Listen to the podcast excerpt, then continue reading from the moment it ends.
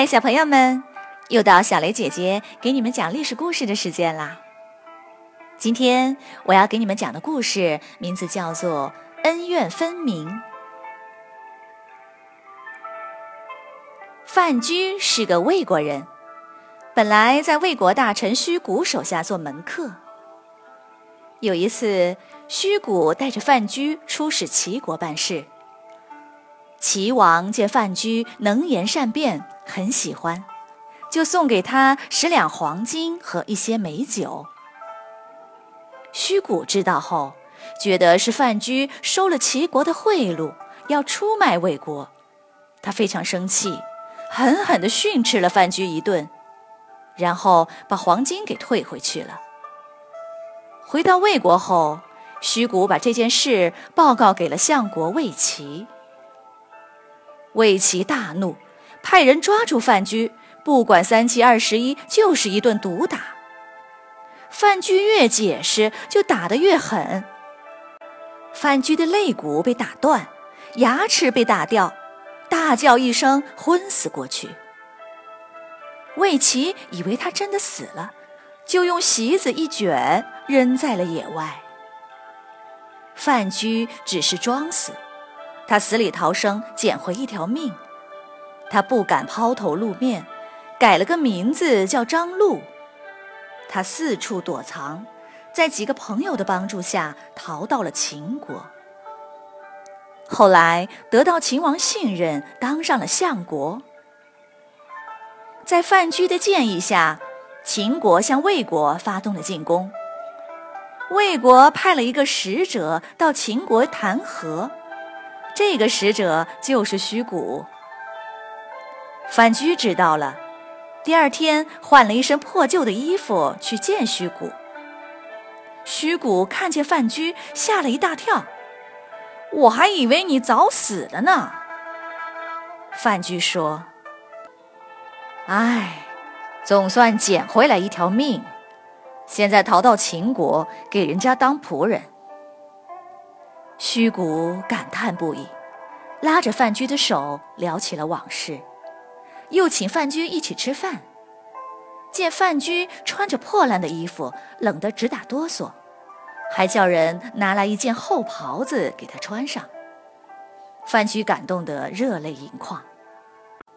范雎说：“你来秦国不就是要见相国张禄吗？我的主人正好跟他很熟。”我带你去见他吧。范雎亲自赶着马车，带着虚谷进入相府。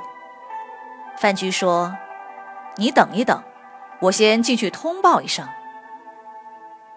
虚谷等了好一阵子，就问：“刚才进去那个仆人怎么还不出来？”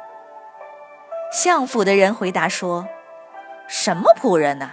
那是我们的相国大人。”虚谷惊呆了，他赶紧进去，跪在范雎面前向他请罪。范雎说：“你确实有罪，你无故怀疑我出卖魏国，魏齐打我，你不制止，也不帮我解释，本来应该要杀你，但念在你送我一件袍子，还有些旧感情的份上，就饶你不死。”范雎上报秦王，说明了情况。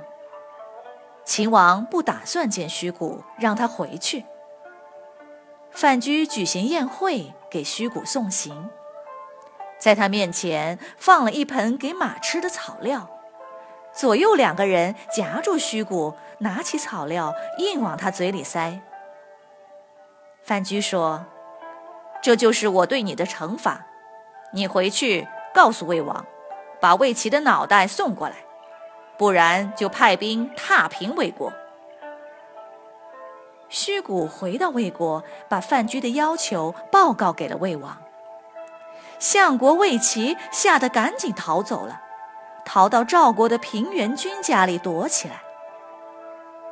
不久，秦王邀请平原君到秦国做客，然后写信给赵王说。你最好杀了魏齐，不然你的叔叔平原君恐怕就回不去了。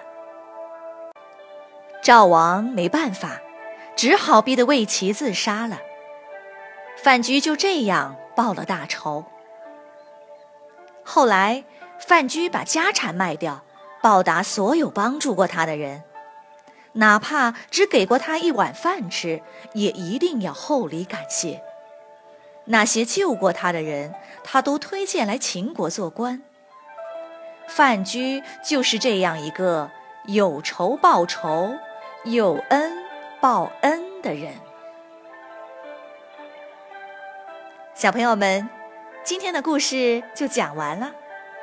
你来说一说，你喜欢范雎这样恩怨记在心里、有仇报仇、有恩报恩的人吗？